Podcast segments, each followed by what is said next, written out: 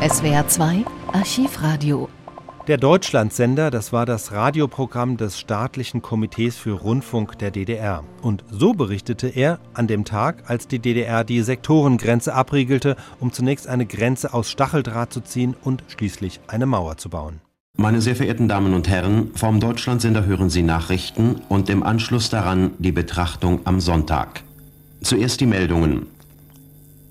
In Berlin sind heute von der Regierung der Deutschen Demokratischen Republik beschlossene Maßnahmen wirksam geworden, die den Schutz der DDR vor westlicher Wühlarbeit gewährleisten und auch die Sicherheit der Staaten des sozialistischen Lagers garantieren werden. Im Einzelnen ordneten das Innen- und das Verkehrsministerium sowie der Magistrat von Groß-Berlin an, dass zur Unterbindung der feindlichen Tätigkeit revanchistischer und militaristischer Kräfte an den Grenzen der DDR einschließlich der Grenze zu den Berliner Westsektoren, eine solche Kontrolle eingeführt wird, wie sie an den Grenzen jedes souveränen Staates üblich ist. Durch eine verlässliche Bewachung und wirksame Kontrolle wird damit der vom Westen ausgehenden Wühltätigkeit der Weg verlegt. Die genannten Grenzen dürfen von Bürgern der Deutschen Demokratischen Republik nur noch mit besonderer Genehmigung überschritten werden Solange West-Berlin keine entmilitarisierte, neutrale, freie Stadt ist, bedürfen Bürger der Hauptstadt der DDR für das Überschreiten der Grenze nach West-Berlin einer besonderen Genehmigung. Der Besuch von friedlichen Bürgern West-Berlins im demokratischen Berlin ist unter Vorlage des Berliner Personalausweises möglich. Revanchepolitikern und Agenten des westdeutschen Militarismus ist das Betreten des demokratischen Berlins nicht erlaubt.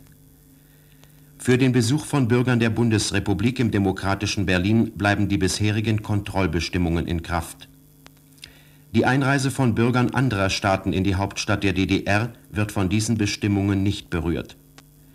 Für Reisen von Bürgern West-Berlins über die Verbindungswege der Deutschen Demokratischen Republik ins Ausland gelten die bisherigen Bestimmungen weiter. Für den Transitverkehr zwischen West-Berlin und Westdeutschland durch die Deutsche Demokratische Republik wird an den bisherigen Bestimmungen durch diesen Beschluss nichts geändert. Diese Maßnahmen, so betont der Ministerrat, bleiben bis zum Abschluss eines deutschen Friedensvertrages in Kraft.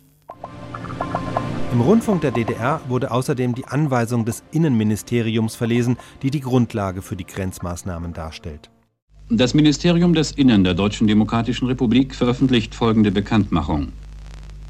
Aufgrund des Beschlusses der Regierung der Deutschen Demokratischen Republik vom 12. August 1961 erlässt der Minister des Innern mit sofortiger Wirkung folgende Anweisung. Erstens. Im Straßenverkehr für Kraftfahrzeuge und andere Fahrzeuge sowie Fußgänger zwischen West-Berlin und dem demokratischen Berlin bleiben folgende Übergänge geöffnet. Kopenhagener Straße, Wollangstraße, Bornholmer Straße, Brunnenstraße, Chausseestraße, Brandenburger Tor, Friedrichstraße, Heinrich-Heine-Straße, Oberbaumbrücke, Puschkinallee, Elsenstraße, Sonnenallee, Rudower Straße. Zweitens.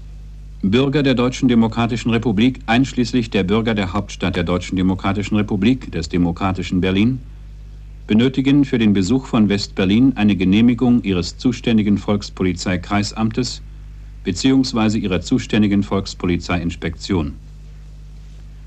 Über die Ausgabe solcher Genehmigungen erfolgt eine besondere Bekanntmachung. Drittens. Friedliche Bürger von West-Berlin können unter Vorlage ihres Westberliner Personalausweises die Übergangsstellen zum demokratischen Berlin passieren. Viertens. Einwohner Westdeutschlands erhalten an den vier Ausgabestellen Wollangstraße, Brandenburger Tor, Elsenstraße, Bahnhof Friedrichstraße unter Vorlage ihrer Personaldokumente, Personalausweis oder Reisepass, wie bisher Tagesaufenthaltsgenehmigungen für den Besuch der Hauptstadt der Deutschen Demokratischen Republik, das demokratische Berlin. Fünftens. Für ausländische Staatsangehörige gelten die bisherigen Bestimmungen. Für Angehörige des diplomatischen Korps und der westlichen Besatzungskräfte bleibt es bei der bisher bestehenden Ordnung.